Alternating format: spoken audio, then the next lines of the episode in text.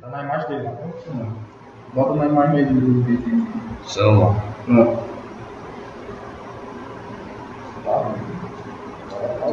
Não, já, assim pra, pra, pra ti e pra ti.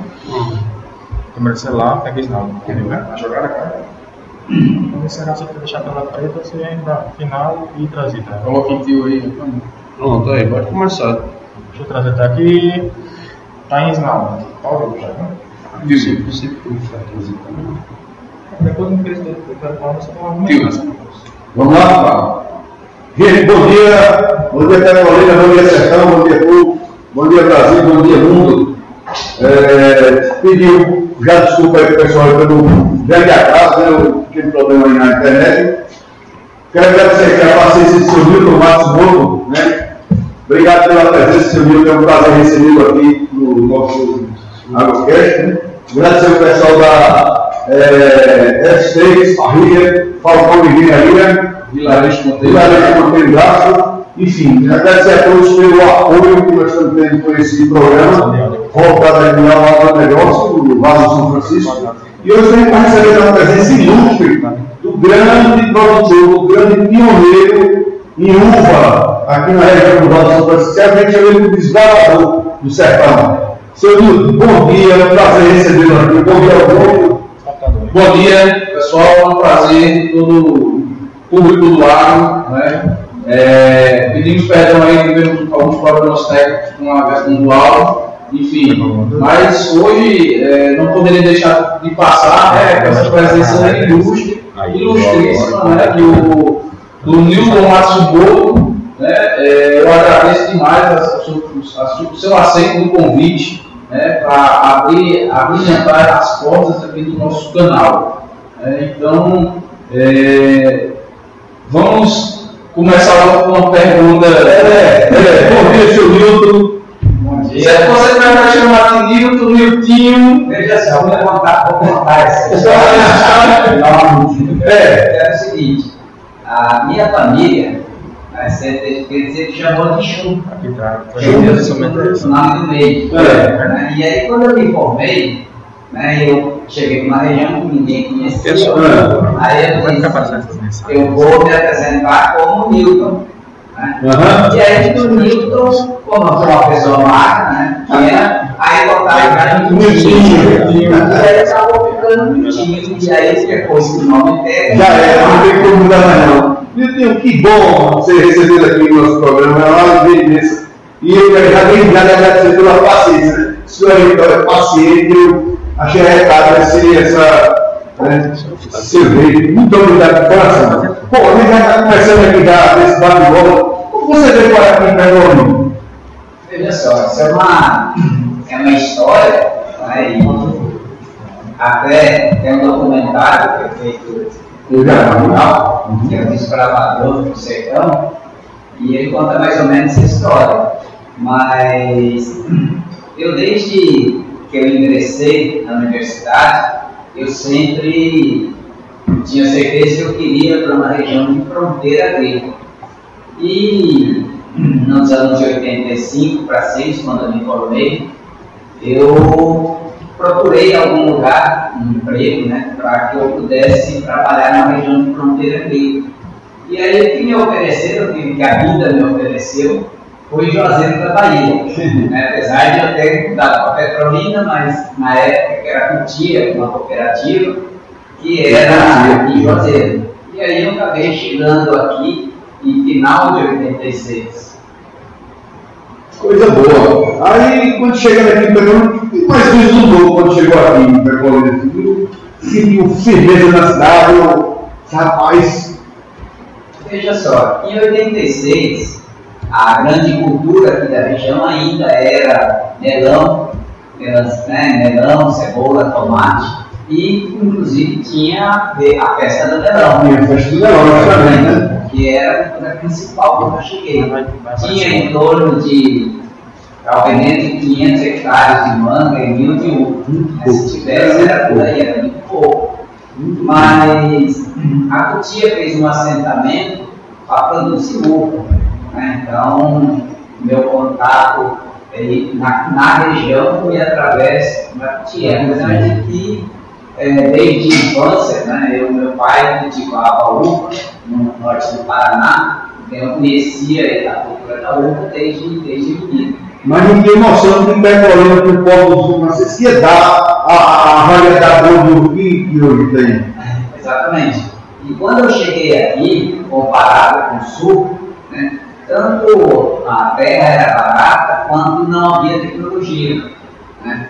E é, o fato de eu ter escolhido uma região de fronteira agrícola é porque tem aquela provérbio que diz, na terra de cego, quem tem olho né? E na verdade eu vim para uma região de fronteira agrícola onde não se tinha quase conhecimento, né? Então eu achava que eu poderia contribuir com a região, né? E tanto profissionalmente, né, como pessoalmente, uma região que tivesse mais oportunidades. Muito bem.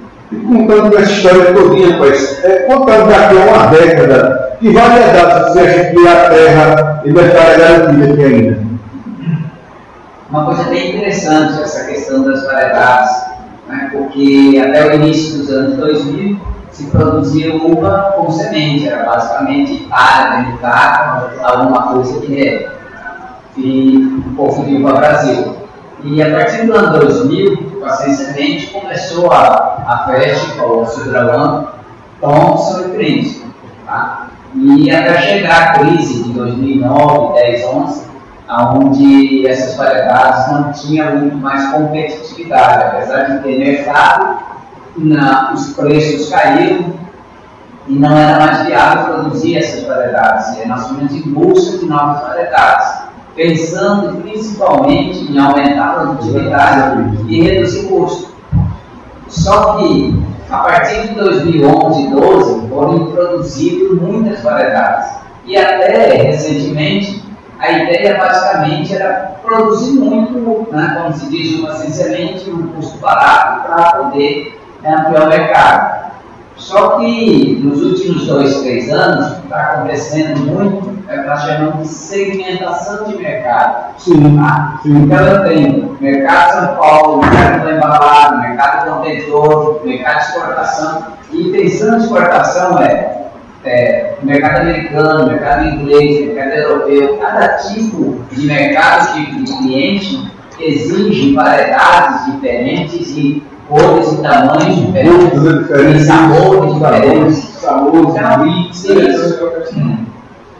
E aí a pergunta que você fez, daqui 10 anos como é que vai estar? Eu falei, eu não tenho ideia nenhuma de como é que vai estar nesses 10 anos. Porque as mudanças têm sido numa velocidade tão grande, tá? que eu já tenho áreas que eu já troquei duas vezes em 10 anos.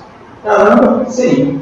Porque plantei uma variedade, viu que o mercado não era muito bom para ele, já troquei, aí a produtividade alguns problemas não, não, não eram viáveis, e outros, também, outros tipos de, de pedidos, e o que, por exemplo, uma coisa bem interessante é essa dinâmica.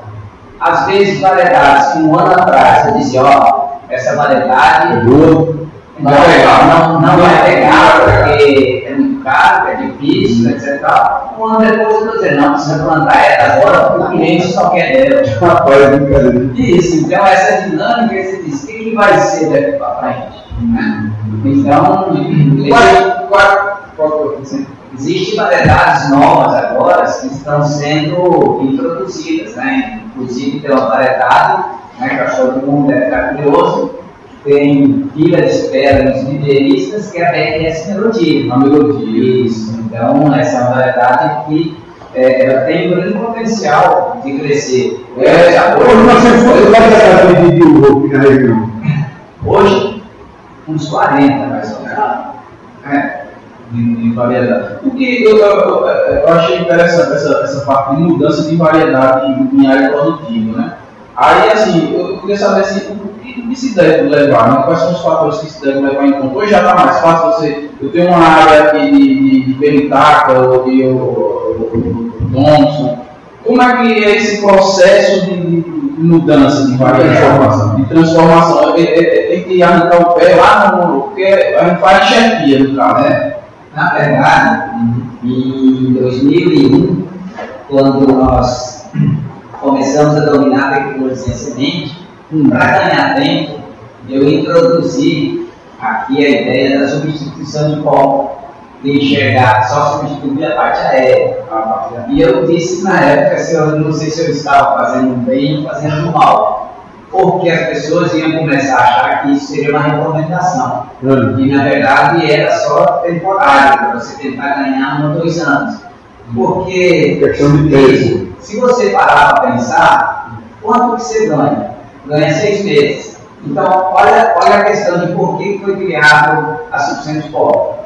Eu colhei, é, fazia a colheita de final de ano, setembro, outubro, e enxertava fazendo suficiente pó. Em julho do próximo ano, tinha uma planta já totalmente formada e eu não perderia a safra do segundo semestre, a janela de exportação era só segundo semestre. Se eu fosse arrancar, eu teria que esperar até o meio do ano, porque plantar no meio da chuva seria ruim. Tá? E mesmo que eu pl- plantasse no final do ano, eu não con- conseguiria formar ele até o meio do ano. Tá? E eu teria que fazer outra formação que existe. Demoraria dois anos para produzir. Perdia muito tempo. Isso, Perda por muito isso eu já, não- já no próximo ano eu já produziria. Na, na impressão. Isso. Agora, hoje, por exemplo, eu estou plantando variedades que produzem o ano inteiro, tipo é, Vitória, ou Melodia, ou Barra, qualquer dessas variedades que produzem o ano todo, mas não tem incentivo nenhum essa substância pó. Porque quanto tempo eu estou ganhando? No máximo seis meses. Aí eu pergunto a você, você quer um carro, né, se diz, reformado, ou um carro zero com a diferença só de seis meses? Não tem lógica, É. que pó. Entendi. É verdade. Até porque a produção ela é feita em lotes, né? Isso. Ca- Cada lote é, exige um processo diferente, né? Então você pode estar fazendo um processo também de variedades diferentes, né? É, Por lote, né? É. Uhum. Entende? Então, a não ser, por exemplo, que eu tenho um parreiral ainda novo, tá? que a planta ainda está nova, e eu troco a copa. Aí a pega é viável, por quê? Porque ela duraria, pelo, como se diz, a vida útil de uma planta normal. Mas eu pego uma área velha com a substância de copa, ela fica bom um ou dois anos, no terceiro ano já fica ruim. Então já baixa o rendimento de produtividade. Exatamente. E também tem um outro porém. É o porta-enxerga adequado para a variedade que você quer produzir? Né? Então, uma coisa boa é, exatamente, por exemplo, o pessoal substituiu muito Vitória em cima de 572 ou 313. Tá? O Vitória é alto, o caixa é grande, mas tem dificuldade. Essa é, é a arma, é? Não, não na Vitória. Mas, mas a vitória Substitui em cima de Itália. A vitória. Até porque a Arra não pode fazer. Sim, perfeito. A questão das variedades é o seguinte: a gente tem é, a Gilmar, IFG, Ação Hoje, SFML, né, e agora está vindo aí tudo. Mas essas variedades patenteadas só tem direito a plantar elas tá, a quem tem contrato. E tem contrato. Se não tiver, Exatamente, é ilegal. Paga os royalties, né? Isso, você paga horas, mas o problema na verdade é que você precisa ter autorização. Senão você estaria na ilegalidade. Dentro dessa questão de, de identificação de variedade, é, já foi criada hoje uma tecnologia de poder reconhecer a variedade via satélite. caramba, Sim. tá vendo? Então, é possível a pessoa saber quantas áreas de cada variedade está sendo plantada no quadro. Né? E foi criado esse programa principalmente para identificar plantios clandestinos.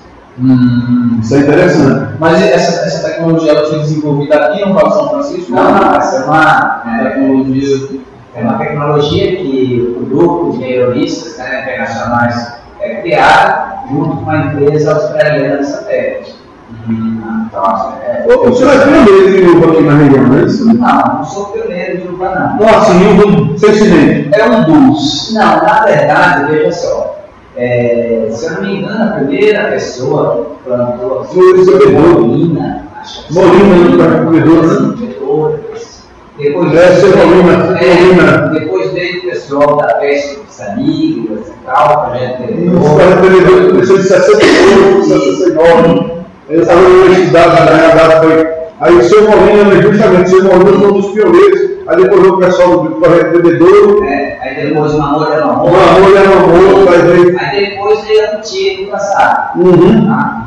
E isso em 83, 84. Então eu já chego aqui em 86. Mas com relação ao licenciamento, foi um. Não assim semente, já em 92, a Labournier tinha já começado a fazer alguns testes sem semente e a Cultimares, eh, se eu não me engano, em, em 95, 96, plantou uma área grande já de sem semente.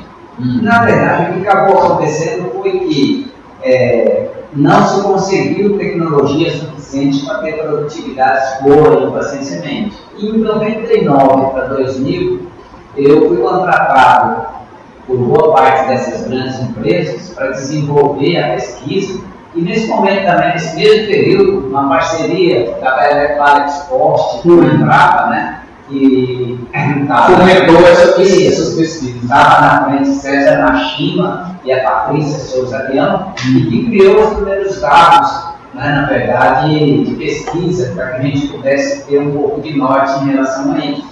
né. E aí, juntando essas informações todas, nós acabamos conseguindo desenvolver isso e, de fato, ser algo com produtividade a nível internacional. Isso nós conseguimos aí entre 2000 a 2001. E daí para frente foi esses. Só coisa boa. é. Não só coisas boas, não. Porque em 2009 a 11 fechou em torno de um terço, 30% das propriedades crise de 2009 a 2011. Né? Nessa pandemia, vocês tiveram alguma, alguma dificuldade na produção? Ou... Não, o, o agro em si, ela não parou. Não né? parou, realmente não parou. Vocês vão ver 16,8% na, na, na quantidade de agronegócio no Brasil. Sim. Eu digo na região, houve uma queda. Nenhuma queda em Nenhuma. 2019, 2020, ano passado. Até um aumento. Aí, esse ano, né, houve uma queda, digo, tanto nos preços de manga quanto nos preços de uva, Hum. mas eu acredito muito que não é só pela crise econômica do país, mas principalmente por aumento de produção. né? Então, nós estamos As imagens vocês caíram. Aumentar o certo, né? é, aumente o teto. Só para você ter uma ideia, até 2016 para 2017 a gente trabalhava mais ou menos 10.000, 10.500 hectares como estimativa. Uhum. Hoje nós estimamos que tem em torno de 15 mil hectares de uva, tá? com uma ampliação gigantesca. Gigantesca. É. Realmente. Foi, um- foi grande. É, vol- voltando ao, ao tema da, da, da melodia. Melody, Melodia. Esse. É, é, Melody, Melody é uma outra variedade, É. você conhece, chama. É, é, é uma maneira, chama Melody, dessa primeira. A Melodia. essa melodia é uma vermelha lembrada. é uma- é- ela é vermelha da Embrapa. Isso. Ah, bacana. Então, vol- voltando a esse. Como é esse, esse processo de desenvolvimento desse produto? Quantos anos levou? Assim, Eu, eu, eu tenho interesse em saber né, sobre essas questões, né? Só voltando nisso, Dudu, é, o Augusto ele é engenheiro de produção, trabalha numa fazenda na, na, na Finobrasa, na Finobrasa, né, e também faz exportação também. Veja só, é, muita gente acha que uva sem semente é transgênico. Não, na verdade não é transgênico, ele é cruzamento natural. tá? Então, voltando lá atrás, da onde vem a origem da sem semente? Né? Vem quase toda a variedade chamada sultanina, que vem da Turquia. E o mais mundialmente conhecido é Thompson, porque foi o senhor Thompson que levou essa uva aos Estados Unidos. E de lá sai a Thompson, mas na verdade é sultanina. E daí você pega variedades originais como a Thompson e faz cruzamento. Tá? Como é uma uva sem semente, na verdade sem semente é uma expressão até errada. Tem a semente. Isso, seria uma uva de semente pequena. É. Né? Como ela nascer sem semente, não tem os embriãozinhos Tem, Nildinho. miudinhos? É, Isso. A uva sem semente é a mesma coisa. Só que esse embrião, ele pode ser resgatado. Tá? Então, eu faço cruzamento, faço resgate de embrião, faço crescendo de ensaio e isso eu produzo uma, um original de cruzamento de duas plantas. Uhum. E aí vai fazendo N cruzamentos, cada cruzamento é uma possibilidade de ser uma nova variedade. Planta no chão, um ano, dois anos, para ela começar a produzir, Aí depois começar a produzir, você acha que tem potencial, multiplica ele numa outra área. E aí você tem mais dois, três anos para você ver se tem potencial comercial. E aí você coloca a área de validação. E aí nessas áreas de validação, você faz testes de sabor, degustação, características, chocolate, manejo. E aí a variedade, digamos, está pronta do produtor plantar. Aí é lançada a variedade para que o produtor possa começar a plantar essa variedade. Né? Então, esse processo ele demora aí no mínimo 5 ou 6 anos para cada variedade chegar a ser comercial. Na média, às vezes, leva 3 anos. Entendi. Mas não é negócio que cria dando discutir. É, é, aí você, você também falou que as perspectivas são boas, né, para esse, para esse tipo de, de uva, ou assim, tem fila, até essa que tem Não, fila? não, não ter fila de espera não significa que é um bom negócio. Não. Pode ser um péssimo negócio. Ser um péssimo também, é. Exatamente. Se um monte de gente planta, pode ser que Hoje você acha que seja bom. Isso Não, não. eu estou dizendo que existe uma expectativa, por quê? Porque se ampliaram muito a vitória né? e é, como se, só para você ter uma ideia de noção, a população São Francisco nós falamos pelos 15 mil hectares. Outras regiões de uva fina de mesa, como por exemplo a região de Paraná, tem 2 mil hectares, a região de Jales, São Paulo, tem 2 mil hectares. Né? São Miguel, Piedade de Tudo, eu não sei se tem uns mil hectares, tem uva de mesa fina, não meada. Tá? Pirapora quase não tem. Então, se você pega aí de uma região produtora, 2 mil hectares, e você pega a Vitória do Vale de São Francisco, tem mais de 5 hectares só no variedade. Só, só de uma variedade. Bem, Então não tem como você, é, como se diz, dizer que isso não vai impactar, como se diz, no mercado. De fato. De fato é bastante ouro. Isso. Só que quando o produtor sentiu já que tem muitas vitórias, então todo mundo, como se diz, é, desesperados por procurar uma variedade, uma outra alternativa, uma outra variedade. E variedades como a 15, o Chuca Cristo, variedades das empresas genéticas, elas são proibidas de ser plantadas, Isso. porque é só quem tem encontrado. E aí, nessa procura por variedades né, novas, surgiu a opção da melodia. E aí, é interessante, né, na verdade, para você ver que eu preciso tomar muito cuidado nas coisas que eu digo. Né? Porque um dia eu estava almoçando, aí o produtor lá disse, olha, estou plantando um hectare de melodia. É, vai conseguir a muda, estou plantando e tal. Aí eu perguntei, tá, você pelo menos já experimentou essa uva? Ele disse, não, você conhece essa uva? Ele disse, não. Tá, você não conhece, nem experimentou, como você está plantando?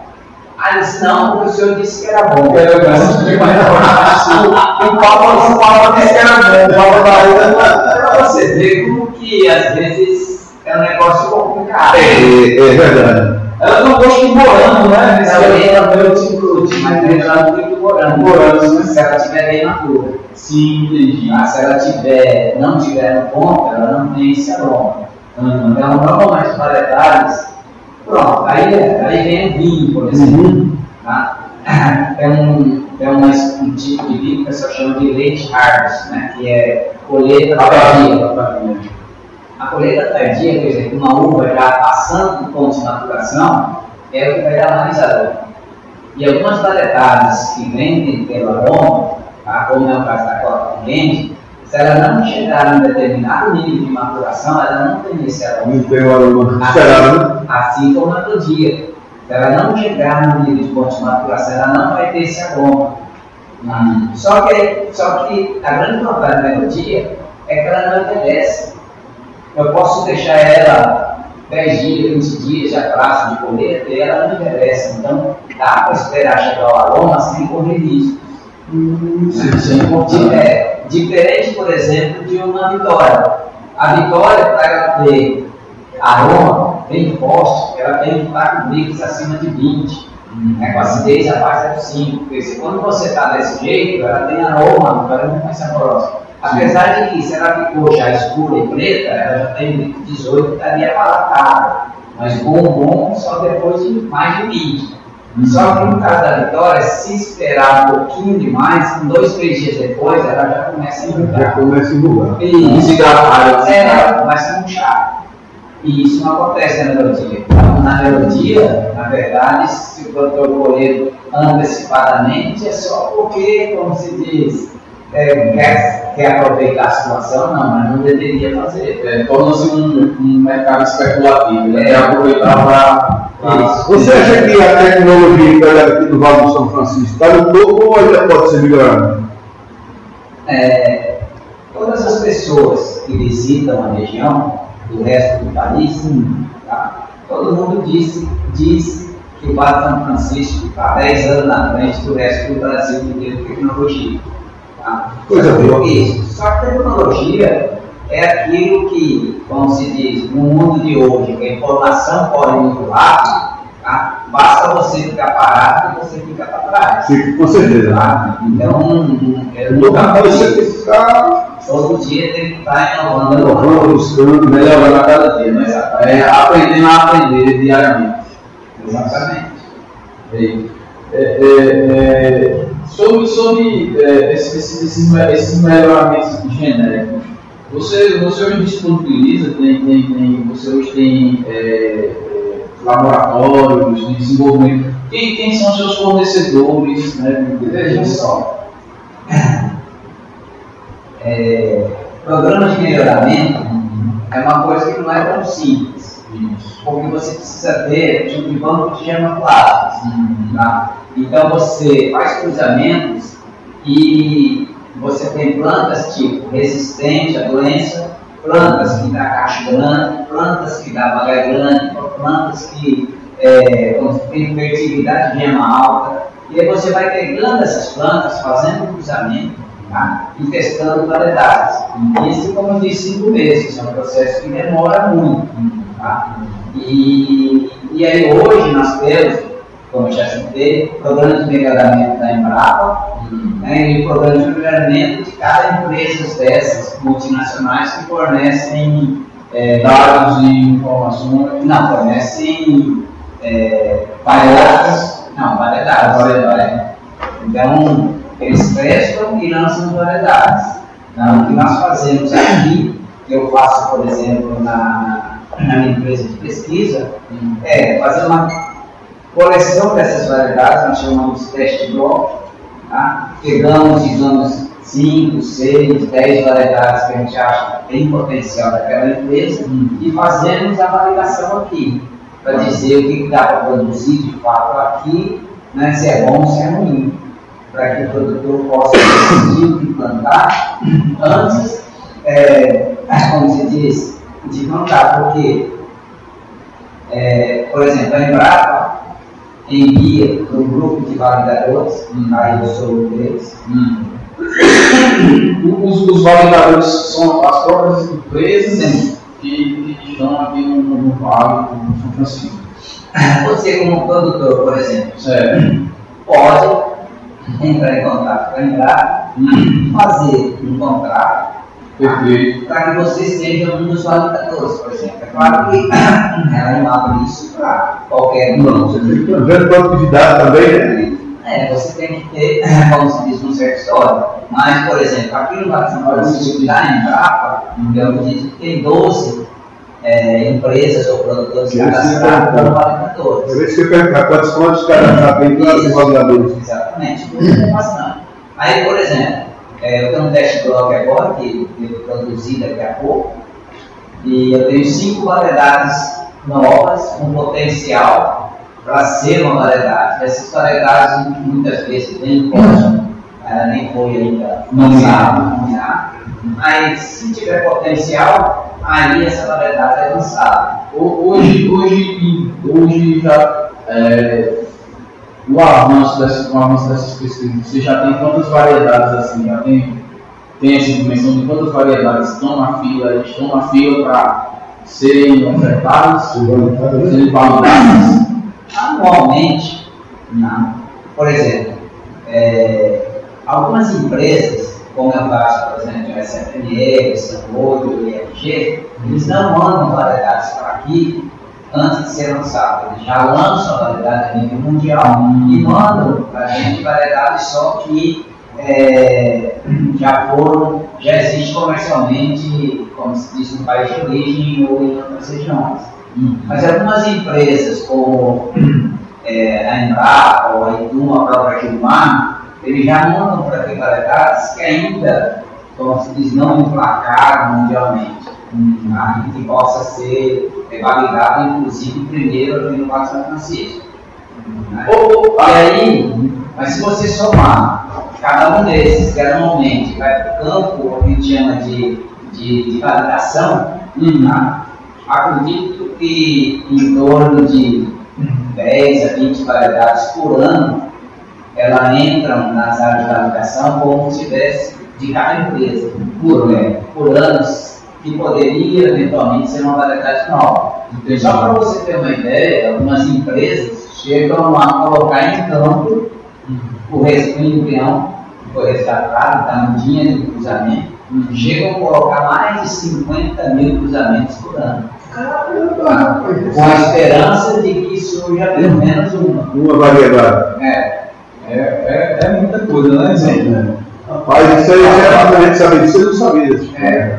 A, a, a, a DLS, a DLS Vitória foi um cruzamento feito pela Embrapa, do Gonçalves, né, aquele centro, centro, centro de pesquisa UPI, o Vivinho lá de São Paulo. e esse material é feito validado também em Jales, e uma vez que ela vira de modalidade potencial, ela é enviada para os validadores né, para que sejam é, testadas e talvez plantadas. Né? Por exemplo, a Vitória era, era a seleção 26, a Isis era a seleção 40. São duas variedades que em 2010 foi uma das primeiras que a gente fez a validação aqui no São Francisco. Ótimo. Bacana. E nós sabemos que, uma vez que eh, as pragas são combatidas, na sua maioria, com uso de química, segundo conseguiu o Ronaldo, pode ser feito, eh, o que pode ser feito para ter um produto mais seguro para o consumidor? Esse é um assunto que eu estava até conversando ah, antes da Em off? Isso, em off. E existe uma coisa e, que eu estou até tentando entrar nessa discussão Sim. entre ideologia e ciência. Né? Eu falo, sempre falo para as pessoas que o que não tem número tá? Não é ciência, Não é ciência. é ideologia. E o problema, na verdade, é uma coisa interessante. né? Você pega países como Japão, que tem uma longevidade, são países que você tem os LMR até mais altos que o resto do mundo. Tá? Só que esse, esse é um tema bem interessante que eu até estava falando para ele. Uhum. Por exemplo, quando você fala em intoxicação, olha só que coisa, como se diz, sem, sem noção que pessoas discutem. Uhum. Por exemplo, quando eu falo na classe 2 de agrotóxico, né, que o vermelho é muito tóxico, o amarelo é tóxico, né, você vai é, ver azul é tóxico e verde é pouco tóxico. O que diferencia para ser classe 2 é DR50, que a gente chama de dose letal que mataria 50% das pessoas. Sim. Tá? Ou do, ou do, digamos, do coelho, dos testes do rato, né? Você faz. Obrigado. Minha esposa. Isso. 200 miligramas tá? seria a classe 2. Sabe qual o produto que tem 200 miligramas de DR50? Pode procurar na internet. DR50 dos produtos. Aspirina. Aspirina é 200 miligramas por quilo. Tá vendo aí? Entende? Então, precisa se, se discutir muitas coisas nesse aspecto. Agora, existem moléculas pouco estudadas que podem ser perigosas, pode até ser, isso não é suficiente. Mas o que eu estou dizendo é que precisa separar uma coisa da outra. Por exemplo, piretróides, tá? que são é, é, substâncias químicas que matam insetos. Por exemplo, a Europa, né, basicamente, baniu o piretróide no uso em hortaliças e frutas. Tá? Só que esse mesmo piretróide, aonde você usa? no sachêzinho, muitas vezes, na criança no quarto do seu filho, para matar insetos. Né? É, E aí, Tá aí, isso, e aí que eu falo para as pessoas que que essa questão Não, discutida, mas discutir de uma forma mais ampla. Mas voltando a origem da pergunta, Sim. da Sansequeira, o, a uva produzida no Vale de São Francisco precisa atender os protocolos internacionais o excesso de segurança que os supermercados têm exigido da gente. Nesse nível aí, de não permitir nada, que o resíduo mínimo. Então, pode ter certeza que a uva que é exportada no Vale de São Francisco, que, que, que usa tecnologia, tá? é um produto extremamente seguro. Mas mesmo assim, tá? O que nós estamos trabalhando muito é o seguinte, não é nem uma questão de custo nem segurança, mas o que me interessa muito é o que chamamos de sustentabilidade. tá? E aí, pensando em sustentabilidade e equilíbrio de ecossistemas, tá? obrigatoriamente a gente precisa utilizar inimigos naturais controle biológico. Então, é isso. O uso de micro-organismos para controle de pragas e doenças tem cada dia mais aumentado. ganhar, ganhar Isso, exatamente. força E, inclusive, existe um projeto de lei permitindo que o uso que nós chamamos de on-farm, de multiplicar micro-organismos na própria fazenda. Tá? Quais seriam esses micro-organismos? Ah, tem vários micro-organismos. Eu posso multiplicar, por exemplo, bacilos subtilis, assim como multiplicar ah, os BTs, bacilos turingenses. Tá? Isso pode ser multiplicado no farm. Se aplicar diretamente na, no pomar, na planta, como- é feito o processo de, de multiplicação desses, desses micro-organismos? São Nunca feitos, tem, né? bota o computador aí. tanques bioreatores, onde eu coloco um microorganismo, uma ração, um alimento, o microorganismo é multiplicado lá. O único problema desse processo todo é que pode haver contaminantes. Tá? E aí você multiplicar microorganismo não interessa. E não multiplicar o que interessa. Por isso que eu montei um laboratório né, de microbiologia para que eu possa testar de fato se a multiplicação está sendo feita de forma adequada ou não né? porque, é, como se diz, é, o uso da tecnologia, principalmente de microbiologia, é muito importante, mas, por outro lado, é, como se diz, o controle às vezes é difícil. Né? Fora isso, existem os inimigos naturais, né? que as empresas fornecem inimigos naturais, por exemplo, água dos predadores, né? então, para controlar água, um água predador. Ou, por exemplo, para controlar alguns tipos de lagarta, eu solto umas vespinhas, né, mais utilizadas aqui no programa. Você solta as vestinhas, a vestinha vai lá e parasita o ovo, o ovo da lagarta, tá? e aí ela não, e aí de dentro saem outras vestinhas que vão atacar outros, outras lagartas terra. Ah, então, é, esse processo de criar um ambiente né, equilibrado, de forma que você possa fazer o mínimo de intervenção química, né, é a agricultura do futuro. tá? Perfeito. Então, eu acho que hoje a ideia entre se eu vou usar um químico, um químico de baixa toxicologia, de baixo impacto ambiental, para que eu possa criar ambientes na qual eu possa introduzir micro-organismos, né, organismos que, que são inimigos naturais, que eu possa controlar o mínimo uso, como se diz, de químicos. Tudo bem. É só vamos deixar seu vídeo, eu vou um cafezinho. Certo. Agradecer aqui o pessoal da da Vila Verde, né? Isso. Da Fórmula Engenharia, Com engenharia, F6, Fix, né? E com uma poesiazinha, né?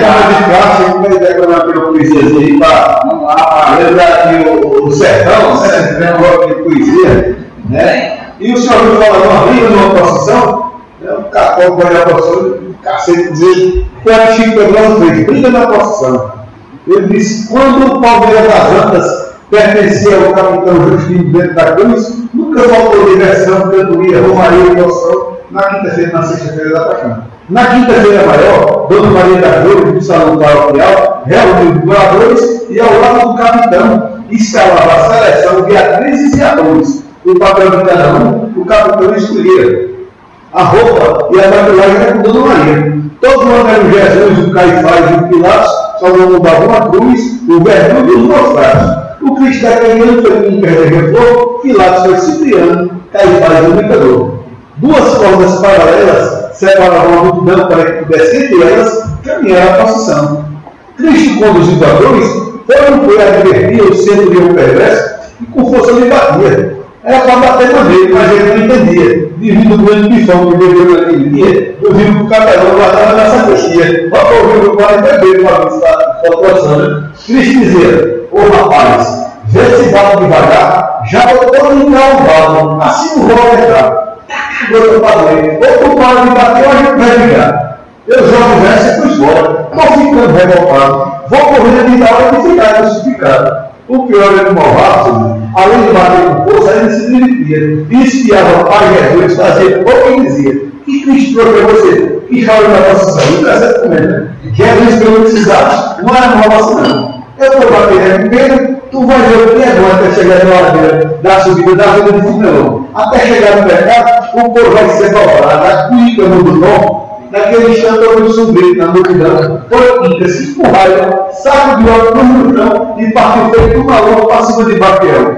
Se travar no caderno, contra-pé, cabeçada, Madalena levou queda, Pilato levou pancada, acertaram um cocoró, mas era 29 e Império Januário. São Tomé levou um plano que ficou desacordado. Até mesmo São José, que não era fazer confusão, não se percebeu de seu filho de criação, a curricular, o e estava na cara do morando e marcaram a posição. O cacete foi pesado, a briga só terminou quando o doutor delegado interviu e separou cada santo do seu lado. Desde que se fez o mundo, foi essa a primeira vez que Cristo foi por cabeça, mas não foi crucificado. que coisa, é, vai tomar um cafezinho, descontar um pouquinho. Né? Mas vamos, Dentinho, é, voltando a esse, como é que está como, como é que tá sendo feita essa gestão do conhecimento para os, os produtores, os grandes produtores, com relação a esse controle que você estava falando em praga, né? como é que está essa gestão do conhecimento? Todo mundo tem conhecimento, tem acesso a essas pesquisas, tem acesso a, essa, a esses procedimentos? O... É, o acesso tem. Uhum. O problema grande, na verdade, é que é, como eu estava também conversando anteriormente, nós enfrentamos hoje um problema muito sério, que é o quê? A velocidade de multiplicação da informação. Sim. Tá? Então, eu até semana passada estava comentando com os amigos meus que eu estava muito surpreso hum. com a velocidade com que se cria paradigmas. Tá? E para isso de coisas que foram definidas não muito tempo atrás. Só isso. Pode falar. E se replica muito a recomendação. Olha, isso aqui é isso, isso aqui é aquilo. E aí quando você começa a perguntar de volta, tá, mas por que é assim? E aí você percebe que as pessoas não têm o fundamento de por que aquele negócio é feito daquele jeito. E o que me assustou muito foi que coisas que nós definimos há não mais de cinco anos atrás já, tá, já virou paradigma. Quer dizer, paradigmas como é, manda com leite faz mal. Antigamente, para criar um negócio desse, demorava décadas de séculos. Hoje não cria paradigma desse jeito da noite para o dia. Da noite para o dia, exatamente. E, e, aí, nessa questão, por exemplo, dos organismos, das tecnologias, Apesar de que o Vale São Francisco ele é, como se diz, super aberto para compartilhar informações e tudo mais, o que, que acontece? As pessoas, em vez de estudar mais profundamente, acabam criando, só replicando recomendação, chama de receita de bolo. Né? E o grande problema que eu estou dizendo é que quando você faz isso, por exemplo, com alguma tecnologia como que é microorganismo, a, a chance de dar errado é muito grande. Tá? Então, não é que não tem acesso à tecnologia, eu acho que as pessoas precisam é, tomar cuidado de entender um pouco melhor. Por exemplo, eu estive conversando com a minha sobrinha, a verdade em Curitiba, agora no início do ano. E ela disse para mim que depois da pandemia, tá, diminuiu drasticamente a infecção hospitalar. Pela concentração. Porque a infecção hospitalar é o mais né? Uhum. Meu pai morreu desse tipo, meu sogro morreu por cirurgia e infecção hospitalar. E meu pai também faleceu por infecção. Exatamente. Porque é um negócio que todo mundo deveria ter consciência, não fazia Não fazia. nem no próprio hospital. Nem é. Isso. E aí, com a- o protocolo Covid, né, de segurança, Sim. basicamente você eliminou um grande problema que é a infecção hospitalar. Entende? Então, imagine agora você multiplicando o microorganismo no campo. Qual a chance disso aí sair puro, se não sair contaminado? Quer dizer, 80% das multiplicações ficam contaminadas. Mas não, o, não existe, você diz, ah, mas isso é perigoso à saúde? Não, porque são micro-organismos ambientais que são multiplicados. O risco seria se eu estivesse multiplicando, por exemplo, os termopílicos, tipo salmonella, Escherichia coli, Proteobacterias. Né? Aí sim, agora, se tivesse contaminação, aí, aí não é contaminação, aí é chiqueiro, né? Isso. Entende? Então, mas de qualquer forma, eu acho que as pessoas deveriam né, atentar mais, como se diz, aos cuidados de higiene, né, de limpeza, para que uma multiplicação conforme não seja prejudicada. Entendi. Eu tenho uma pergunta aqui do, do aqui, é o Luiz Maciel. Ele está pedindo aqui, ó. É, como as variedades é, DRS têm influenciado na exportação e aceitação externa da uva produzida do São Francisco? Uma boa pergunta isso aí. Se, inclusive, um dia desse, eu postei uma foto da melodia, né? E um, uma pessoa no grupo, ele disse, rapaz, o mercado só quer comprar uma preta, não quer comprar uma vermelha. Aí eu disse, aí eu expliquei a ele que isso é uma distorção da realidade. O que, que aconteceu no mercado? A uva vitória é uma uva negra, mas que tinha, tem uma característica que ajuda muito o consumidor final a saber se está bom. Né? Por exemplo, melão amarelo. É difícil olhar melão, saber se está doce ou não está para doce dando certo. né? Então, é, e na uva, como é que você sabe se está doce ou não está doce? Por isso que o brasileiro tem mania de querer experimentar. Mas no caso da vitória, se ela tiver até o talinho bem pretinho, não vai ser azedo. Pode ser que o seja 18, mas vai ser 18 para cima. Assim, Numa uva, por exemplo, um consumidor que está acostumado com uva de 14, 15, 18, é bem doce. então, para gente saber se o blitz da boa, tu- a cultura está pequeno. Isso. Não é só pode ter uma vitória vermelha doce, mas aí o mercado já entendeu que só pode ser pretinha, que é uma garantia que o consumidor final está exigindo. E aí, isso fez com que a uva preta sem sementes dominasse o mercado nacional. Inclusive, né, em, tomando o mercado de uva comunitária, que é uva com semente. Porque, só que aí o que, que acontece? As variedades hoje que basicamente têm exportado é a uva vitória. E aí o pessoal fala, ah, mas a vitória exporta muito, muito tempo. Mas na verdade, no mercado internacional, funciona mais ou menos da seguinte maneira, na média. Ah, 50% quase do mercado, digamos 45% do mercado, é de uvas verdes.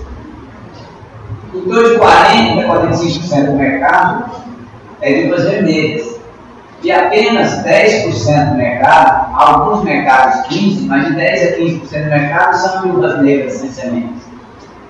Só que esse dando por que se porta tanto uva negra do Brasil, né? sem semente com vitória. Aí onde está? Existe a janela de mercado. Por exemplo, o hemisfério norte produz uva julho, agosto, setembro. Aí tem outubro, novembro, pouco.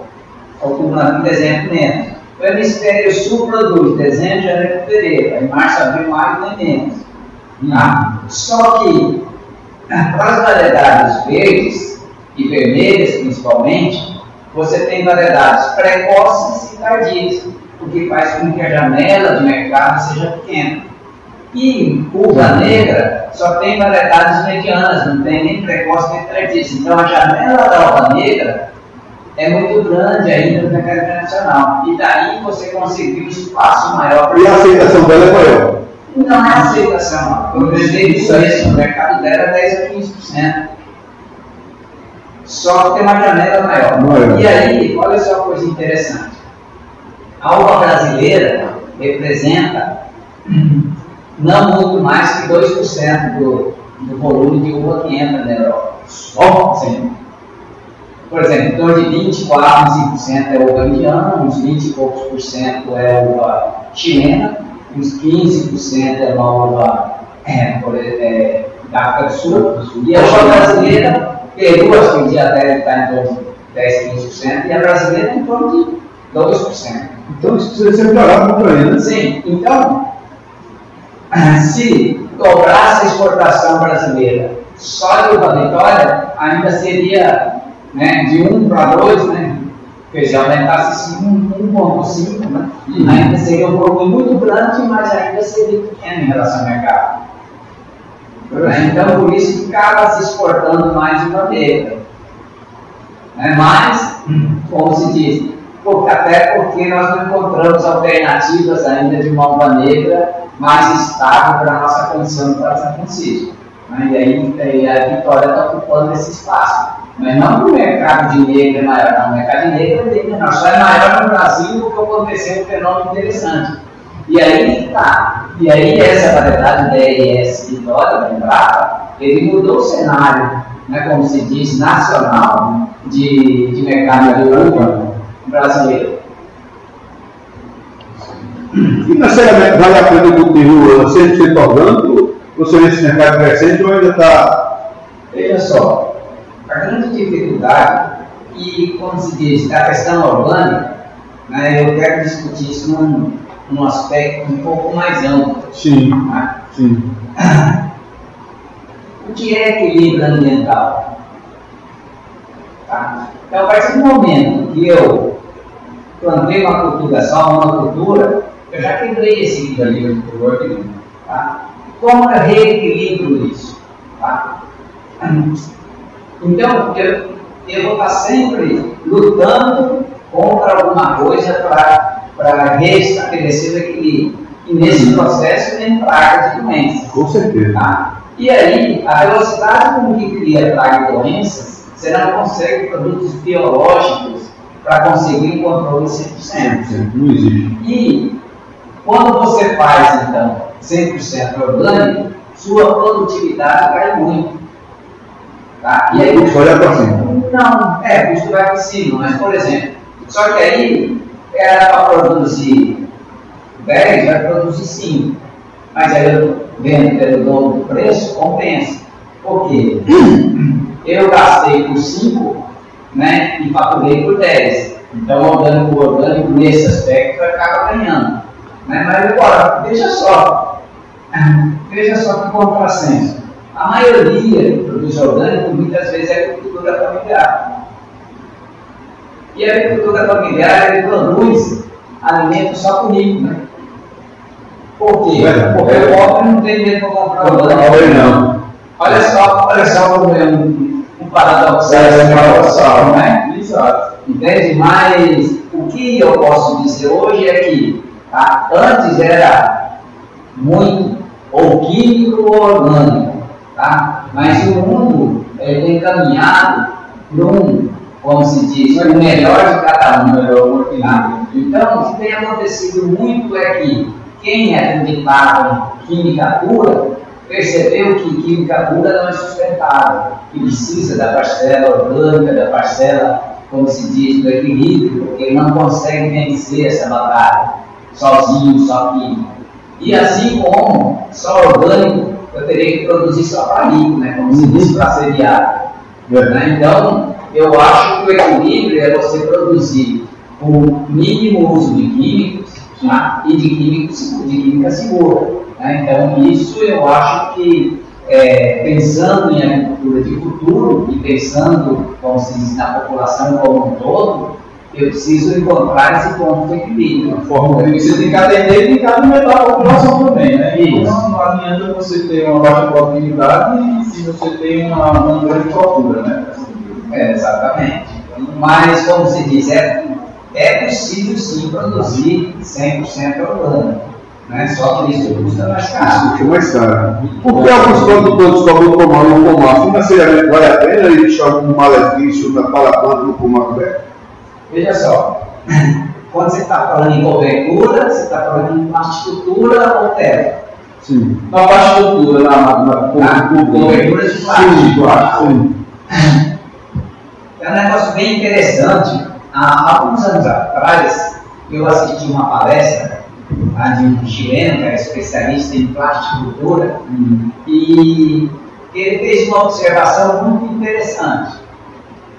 Ele conhece o mundo inteiro, é especialista em uso de plástico, né, para a proteção de cultivo. Hum. E aí ele disse, sabe como é que chama plasticultura em espanhol? Hum.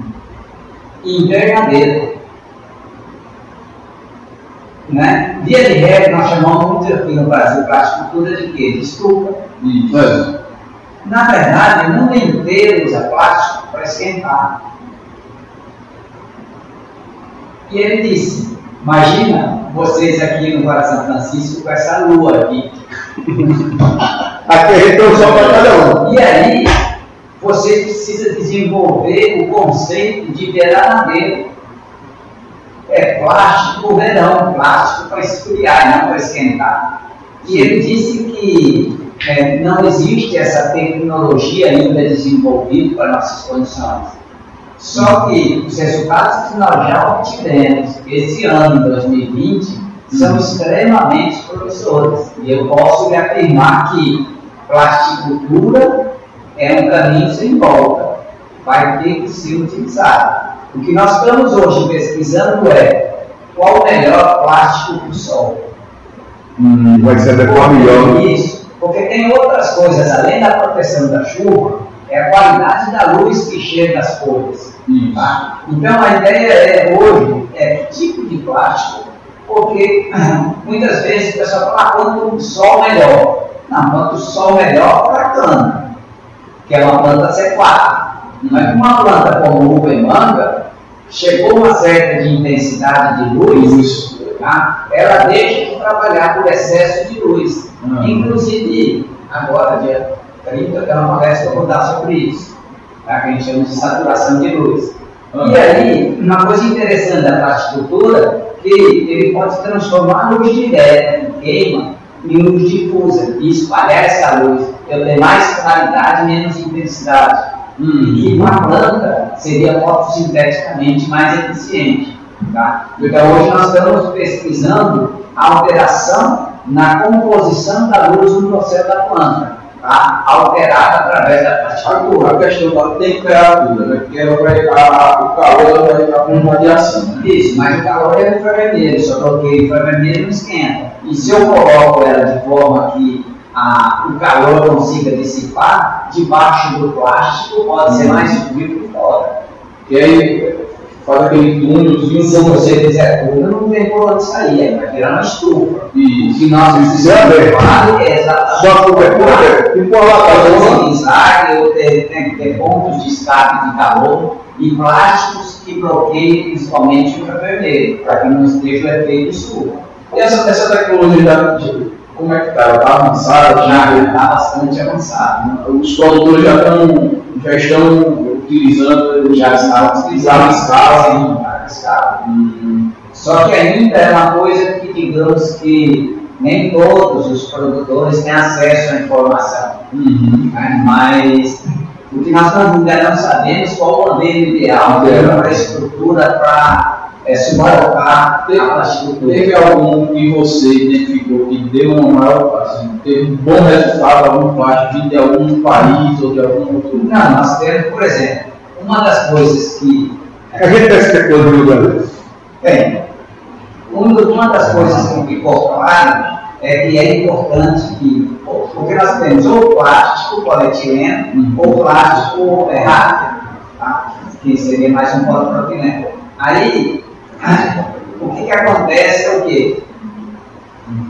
Independentemente do plástico, tá? é, é importante que tenha a difusão de luz. O que é difusão de luz? A luz, em vez de passar reto, ela bate e quebra Espalha. espalha, Dissipa. tá? dissipa. Essa difusão de luz melhora muito é, o resultado né, do- E qual, qual, foi o melhor plástico? O O máximo, o máximo que nós testamos hoje foi de 55% de difusão de luz. A gente está agora reportando uma com 75% de difusão. Hum. Né? Porque a ideia é que, de fato, transforme todo excesso de luz em luz útil. Tem, tem, tem, o, o, o plástico ele tem um grau de Tem espessura. a espessura, né? É, o que nós temos utilizado é de 150 micras de polietileno ou rápia. Né?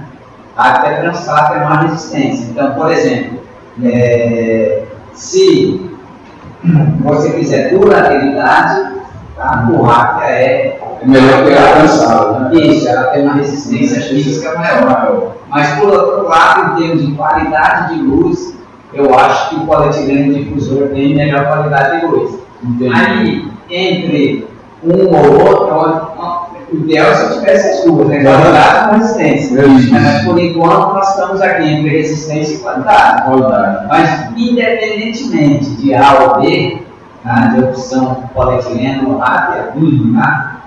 usar ou não usar, tá? não tem mais dúvida, vai ter que usar. Se eu quiser ter segurança, principalmente nesse semestre. Perfeito, perfeito. É, só, só uma observação, quem tiver ao vivo aí pode encaminhar perguntas a Niltinho, tá? Ele está à disposição, não é, né? É, e a gente vai, vai agora falar sobre as, as oportunidades do agro, né, com nosso nossa, nossa parceira aqui, Juliane. Né, ela vai abordar algumas questões de, de oportunidades que estão ah, aqui no agro e também falar um pouco sobre os perfis desse, desse profissional. Enquanto a gente toma um pouco um, um golinho de água aqui, a gente vai, vai, vai falar um pouco sobre essa, Ju, pode, pode vir aqui sentar aqui do lado do, do amigo Julinho. Bom dia. Bom dia não, boa tarde já. né? Boa tarde. Bom, pode se, se. Ok. Boa tarde a Se você quiser tirar para sair melhor o som, tá. tá, tá bem. É, é só falar um pouco mais alto. É, agradeço o convite, tá? Por estar aqui participando e poder contribuir com o pessoal, né? da- apresentando oportunidades do agro. Uhum. É, o agro, como vocês sabem, não parou de contratar na pandemia, a pandemia não impediu esse processo de contratação, pelo contrário, houve até aumento de vagas né, na área do agro. Porém, com adaptações, né? Obviamente, a pandemia, como teve tudo se adaptar, as pessoas também precisaram se adaptar. O olhar foi um olhar diferenciado para pessoas, Perfeito. né? o corpo que cuida das pessoas, a área de RH, departamento pessoal, segurança do trabalho, medicina do trabalho, teve que ter todo esse olhar diferenciado, organizado e adaptado para o processo de pandemia. Uhum. Porém, não parou de contratar, isso é fato, né? Fato. O perfil do profissional do agro não difere do perfil de outras áreas de atuação. Aham. Nós temos aí o corpo técnico, né, que atua no campo, que atua nas pesquisas, desenvolvimento, Uhum. né, na parte também de produção, packing house. Isso. E temos o corpo administrativo, que é comum em qualquer área de atuação e é, teve que realmente vir com toda essa adaptação, inclusive tecnológica, né, que é algo que trouxe aí uma nova roupagem para o agro. E vem investindo cada vez mais em tecnologia. Ju, A questão do, do home office, né? Não sei se lá na, na, na, no, no escritório do Mito tem uma atuação. mu- Muita gente ficou de home office nessa pandemia, ou, ou Não, não? porque não tem. O que acabou acontecendo muito Uhum. foi o setor de, por exemplo, de compras. Sim, tá? Que aí, no caso, acabou acelerando muito mais essa questão de compra por WhatsApp, por, remotamente, né? é, você negociar na presencial. Sério, né? Até porque os produtos né, utilizados, os insumos, eles já têm, como se diz, um, um parâmetro, né? Sim, sim. Então, é tal produto, A especificação. Isso, a especificação. Uhum. né? Agora, do ponto de vista campo trabalhar. É, aí, aí não tem jeito, né? Aí viu que é, pode, pode desenvolver, É, mas. algumas, algumas fazendas, assim, acho que de grande porte conseguiram adaptar melhor essa questão do office. principalmente no administrativo, né? Sim. Mas realmente fazendas menores, né, lotes menores, não teve como fazer essa adaptação, porque todo mundo precisa estar ativo lá realmente o tempo todo, né? Presencialmente. Mas tiveram sim, é, a parte de processo seletivo, a parte de recursos humanos, muitos, muitas áreas conseguiram É é melhor. um processo também, né? Que, a parte do recrutamento é um processo e an- antes da pandemia era feito no presencial, né? E hoje ele, essa parte de, de- de recrutamento, né? De gestão de recursos humanos está sendo feito muito remotamente, né? Exato, exato. Então, já, já é uma prática muito comum, né? Todas as áreas atendem muito, muito bem assim, essa questão. Não tem nenhum, nenhuma limitação, né? Para fazer um processo seletivo. Claro que campo é mais complicado, né? Trabalhador rural, gigante, tratorista. Não tem como a gente fazer um processo seletivo virtual, né? Uhum. Até porque o público às vezes não tem o recurso, né? Não tem a tecnologia estudantil. Então, a gente precisa ir a campo fazer essa seleção. Só uma pergunta. É, pois qual, qual, qual o sistema de avaliação de perfil que vocês utilizam? Pronto, vai depender muito de cada vaga, certo? A gente utiliza testes assessment, que a gente chama de testes de perfil comportamental. Eles podem ser feitos 100% online, mas também pode ser feito presencial, com formulário impresso, o candidato marca X depois a gente passa para o sistema online. É, a gente faz dinâmica de grupo, a gente faz entrevista por competência, que chama seleção por competência, que é onde a gente vai trazendo situações que podem ser vivenciadas no dia a dia. Genuína, né? Situações genuínas de trabalho. Exatamente. Mas vocês têm dificuldade a arrumar pessoal para fazer esse manejo? Ou mão de obra está tá fácil ou está difícil agora? É, tá difícil mão de obra qualificada. Hum. A gente tem muita dificuldade com mão de obra qualificada.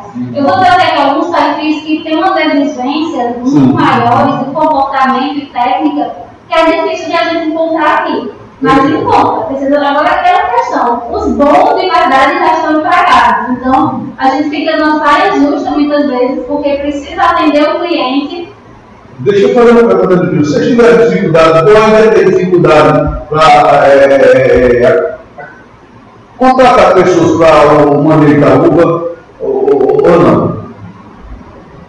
Veja só. É, antigamente, que era uma exportação só no segundo semestre, Sim. a gente tinha mais ou menos uma pessoa para no primeiro semestre, né, cinco pessoas que executaram no segundo. Uhum. né? E aí você tinha aquela correria de contratação. Mas como nós migramos muito hoje para do WhatsApp, que tem produção contínua, né? por exemplo, é, você tem um pouquinho mais de contratação no segundo, mas é assim, é, 20, 30% a mais, não mais que isso.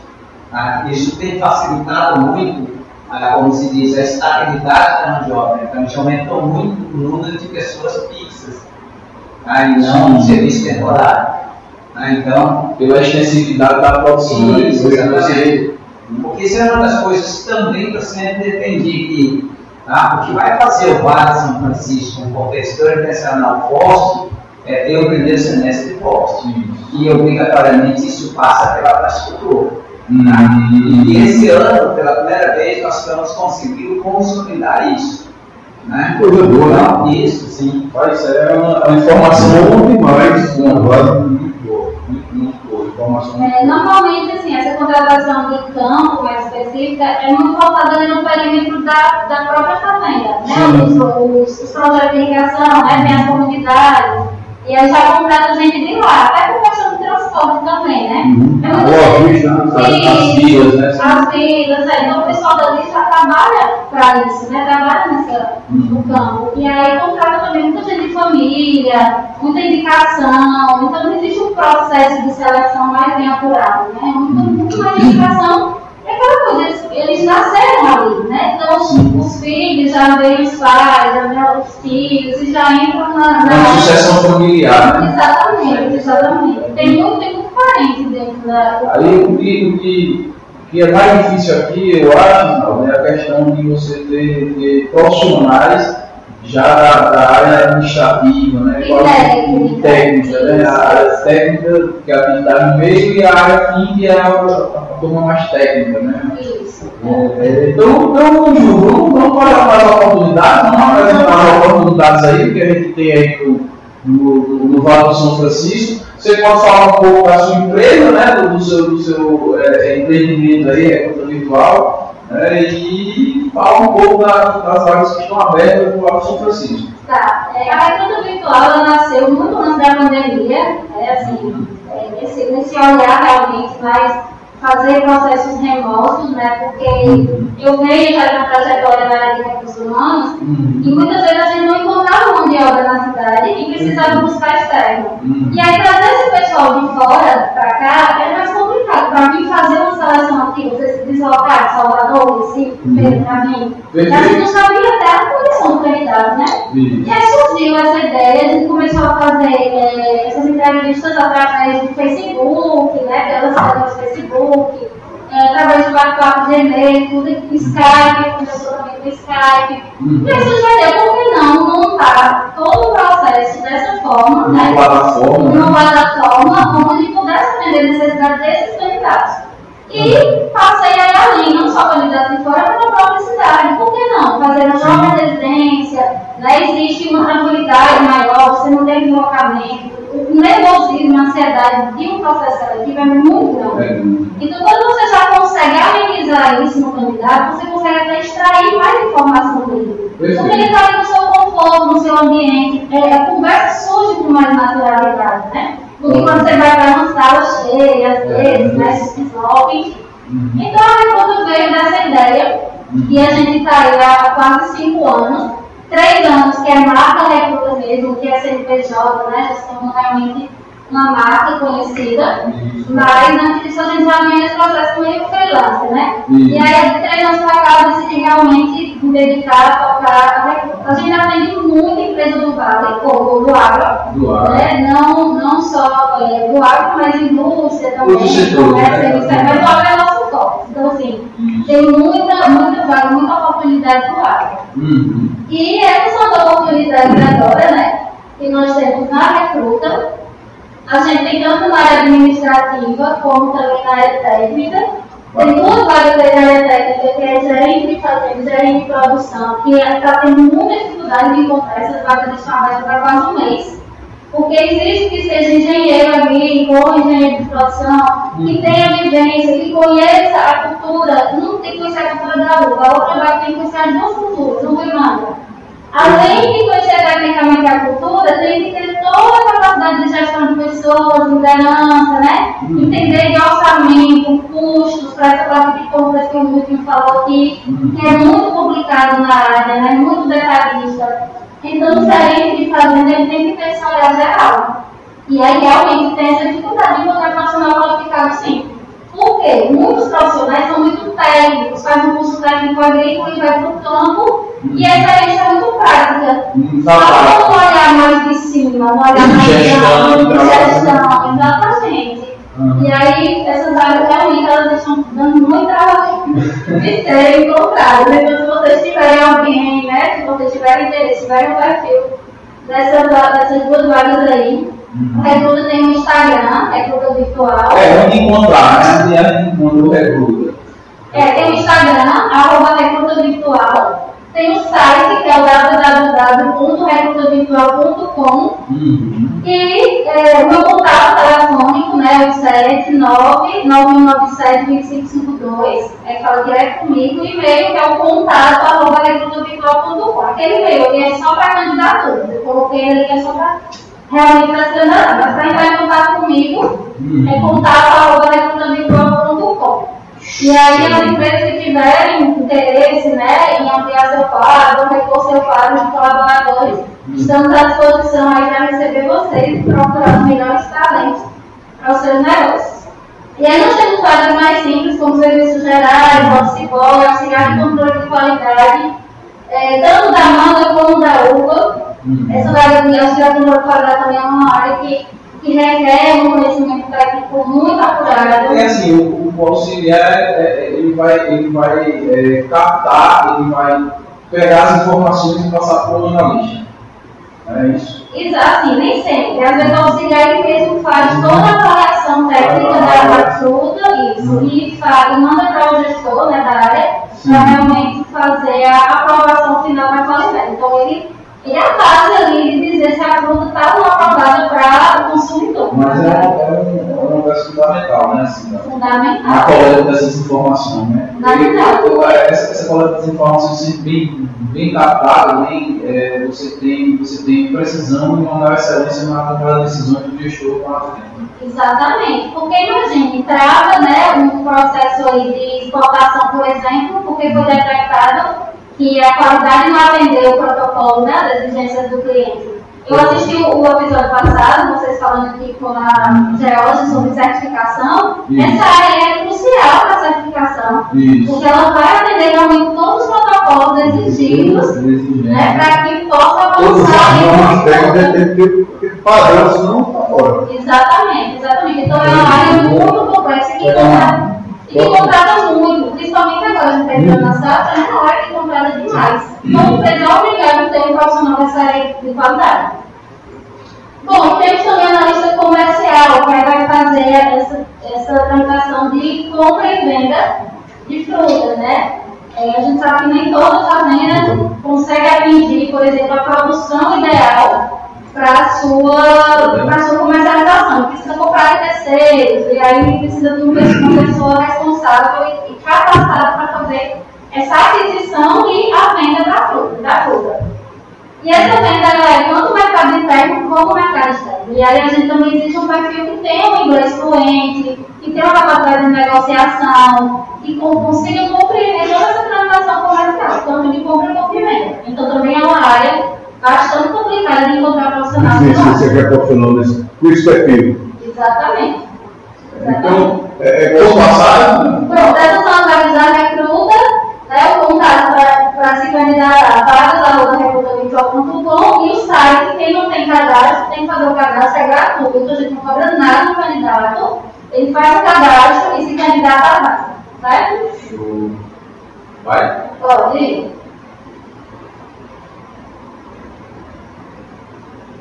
Pronto, aí são outras vagas, né, do cara, recruta virtual, além de fazer seleção, a gente também faz o processo de captação de vagas, para poder levar para o, o pessoal que está em busca de recolocação. Então, todos os dias a gente faz uma busca em outras páginas, né, em outros sites, para ver realmente quais são as vagas que estão é, disponíveis no mercado para poder divulgar para o, para o pessoal que está em busca de oportunidade. E aí nós temos a IBSQH, que também é uma empresa de consultoria, que também atua muito no lado, a essas duas vagas, gerente executivo e assistente administrativo.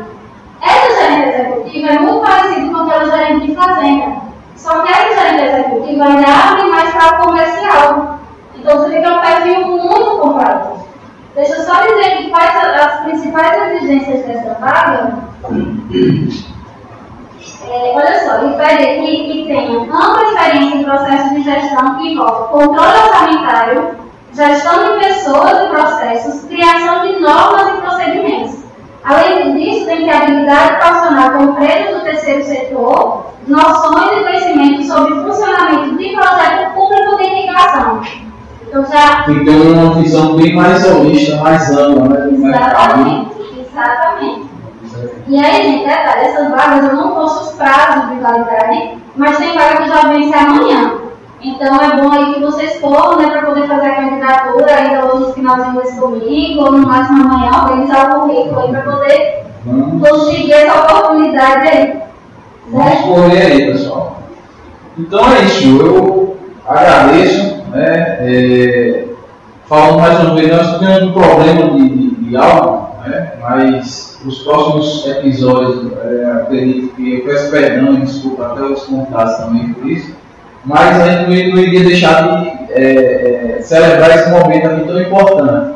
Né? Então, é, eu agradeço a sua, a sua participação, eu espero que seja a primeira de muitas que a gente vai ter aqui para frente. Né? É, Juliana é uma pessoa muito competente aqui do, do, do mer- do mercado, né? é referência também na, na área de recrutamento e gestão de, de recursos humanos.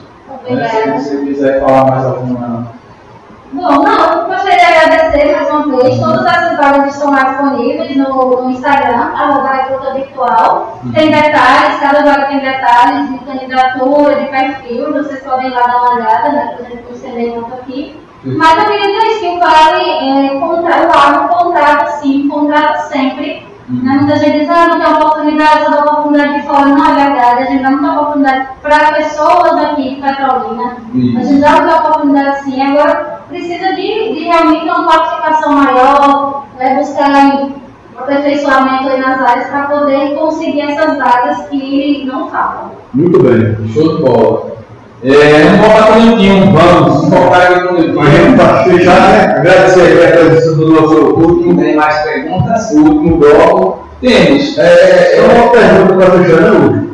Ah, vamos, vamos, vamos, vamos fazer ali. Já a- a hora, né? Não temos compromisso. Vamos deixar, vamos deixar render aqui um pouco aqui, que já, já foi só um pouco, assim, passando um pouco de dourado, mas vamos lá. É, é, Nil, é, você, a longo prazo, você vê alguma variedade que, é, isso é uma pergunta do, do telespectador aqui, a longo prazo, você vê uma, alguma variedade que seja promissora? Você acha que essa melodia, essa Novas a longo prazo, é, se tem alguma variedade você vê ela como promissora. É muito difícil você, digamos, garantir isso pelo seguinte motivo. Por exemplo, a variedade Itália, que era tradicional na Itália, né, dos Itália, tá? até eles estão migrando para sem semente. Tá? Então, eu digo que não existe nada, é, digamos, que tem uma garantia ao longo de 20, 30 anos. Tá? O que nós podemos dizer que o que é tendência? Tá? Eu acho que se escolher variedades da seguinte tendência. Primeiro, tá? a palatabilidade. Tá?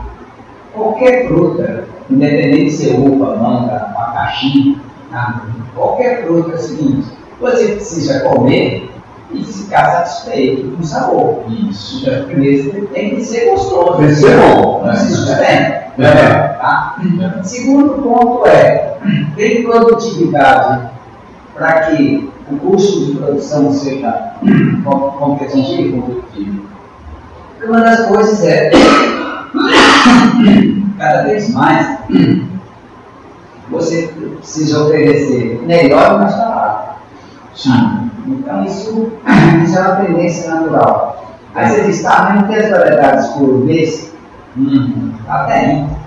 Tem Ferrari. Todo mundo compra Ferrari? Não. Entende? Então, quando você vai para variedade específica, o mercado é pequeno, porque, como se diz, é, essas variedades especiais, o- os consumidores é pequeno. Então, só que o que está surgindo hoje? Né? Uma das que mudou esse cenário, né, que eles chamam de gourmet, tá? foi primeiro a uva seiva, o seiva cidras, que tem um aroma muscate muito forte, e ela ganhou um mercado por isso. Aí depois veio o cotton quente, o cotton é um, é um marco, na verdade, de uvas gourmets. E aí tem essa, por exemplo, digo, pode ser uma gourmet com sabor especial? Pode. tá? E aí é o seguinte, e hoje você tem variedades que são doces, crocantes, bonitos, que o consumidor está satisfeito. Mas se além de ser doce, crocante, bonito, saboroso, tiver uma essência especial, por exemplo, quebrado. Esse, e se você, além de tudo, você tiver isso, barato. Sim. Digamos. Entende? Então, e aí essa variedade tradicional, que teoricamente estaria garantido, já não se garante mais. Né? Então, o que eu, a única coisa que eu tenho dito para o pessoal é o seguinte, que daqui para frente, a única constante é a mudança. E o que muda é a velocidade da mudança, que tem sido cada vez mais rápida. É, Né? Então, o que eu falo para as pessoas é que você não pode ficar naquela ideia de que time que se ganha não se mexe. Não. Time que se ganha precisa mexer para continuar ganhando. Senão, senão, por exemplo, Barcelona. Era o bicho papão, né? É. Hoje qualquer um está competindo com ele. Por quê? Porque ele não modernizou, ele ficou, era bom pra caramba. Só que É, não- ficou e o outro chegaram. e os outros chegaram. É verdade. Né? Então, a mesma coisa, nós precisamos mudar para continuar na frente. Tem que, estar sempre, tem que se adaptar a essa mudança, né? Tem que estar adaptado a essas mudanças. O preparo de uma nova área, o que o produtor deve se preocupar mais? Está preparando uma nova área, o que o cuidado que ele deve ter? E se pensando em uva, Sim. a coisa mais importante é corta para drenagem. Tá? É uma área que eu posso escoar água. Por quê? Porque a raiz de uva é uma das culturas que tem a maior exigência em termos de aeração. Tá? Então, compactação e encharcamento é a primeira coisa que temos que preocupar. O resto dá para dar um jeito. Isso não dá para dar jeito. A, a, a, se uma área tem, tem, problema, tem problema de drenagem, não consigo drenar bem, não plante uva, porque não tem como plantar Não o não uma boa uma boa drenagem. Solo arenoso, solo pedregoso, solo com deficiência, solo com pH baixo, solo com N defeitos, você corrige. Uhum. Mas drenagem não se corrige, não tem como corrigir drenagem sem ser pela drenagem. E você não pode encharcar, né? Deixa ele encharcado. Exatamente. Mas às Luiz, vezes você não tem como tirar essa água da área, para não rachar. Aí você diz, tá, não posso levantar a terra, fazer um aterro. Então, a gente chega a fazer aterro. Para levantar o solo para poder drenar. Bacana. Senão não plantio. Agora, agora só, só, só uma curiosidade aqui do, do mapa pessoal, né? É, Nilton, Nilton é, é formado na Exalc, né? Na USP, né? É, todo, toda Exalc tem um codinome lá, né? Só é o codinome de, de Nilton. Veja só, entendeu? Ó, Para homenagear na República. É, é, eu fui com ele. É, exato. Aqui atrás tem um símbolo, né? Exato. E eles são bem unidos lá, né? E era Arroz. Não é arroz, arroz, né? Arroz. Japonês, arroz, não é só. Arroz. É, arroz. Era o meu nome lá na. Era o meu nome. O nome é aqui. Todo, todo Sim. tem um, né? Foi um prazer te recebê-lo aqui. Quero agradecer a sua paciência, agradecer a oportunidade que você nos deu de estar fazendo esse conhecimento com a gente. Está muito evento, foi muito produtivo hoje. Né? Quero lhe pedir desculpa pelo atraso, né? que não é culpa da gente, mas como eu disse, é nós somos escravos da tecnologia. Eu quero lhe agradecer de coração pela essa brilhante eh, apresentação que nós da pessoa. Né? E suas considerações finais, nosso agradecimento de coração. brilhante explanação. Eu também, assim, todo o Agrocast, né, assim, a equipe, e agradecer muito pelo convite, pela a, a humildade, a simplicidade de pessoa que você é. Show de bola. Pela, pela né, inteligência né, que tem, conhecimento que tem da, da, da- nossa região e da nossa da, da, agricultura como um todo. Né? Então, muito obrigado. É, queria deixar uma mensagem que é a seguinte: o de São Francisco, ela é o que ela é porque nós aprendemos a compartilhar informações.